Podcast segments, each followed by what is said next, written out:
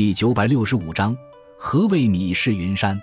米派是我国古代山水画流派之一，由宋代著名书法家米芾所创，他的儿子米友仁加以发展，形成在当时影响很大的特色画派。米芾父子在绘画界被称为大米、小米，或合称两米。他们在中国书画史上占有非常重要的地位。米芾打破了传统的山水画用笔多以线条为主的常规，以握笔横点成块面，被叫做落切法。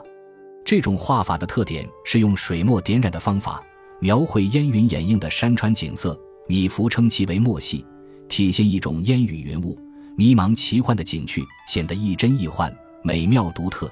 世人将这种风格称为米氏云山。米友仁的山水画传承了父亲的画法。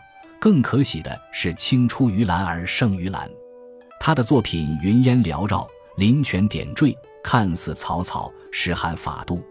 米派的大写意风格对后世影响很大。南宋的木樨、元代的高克恭、方林逸等人都是米派弟子。如今珍藏在故宫博物院的米友人的《潇湘奇观图》为纸本墨笔，纵十九点七厘米，横二百八十五点七厘米。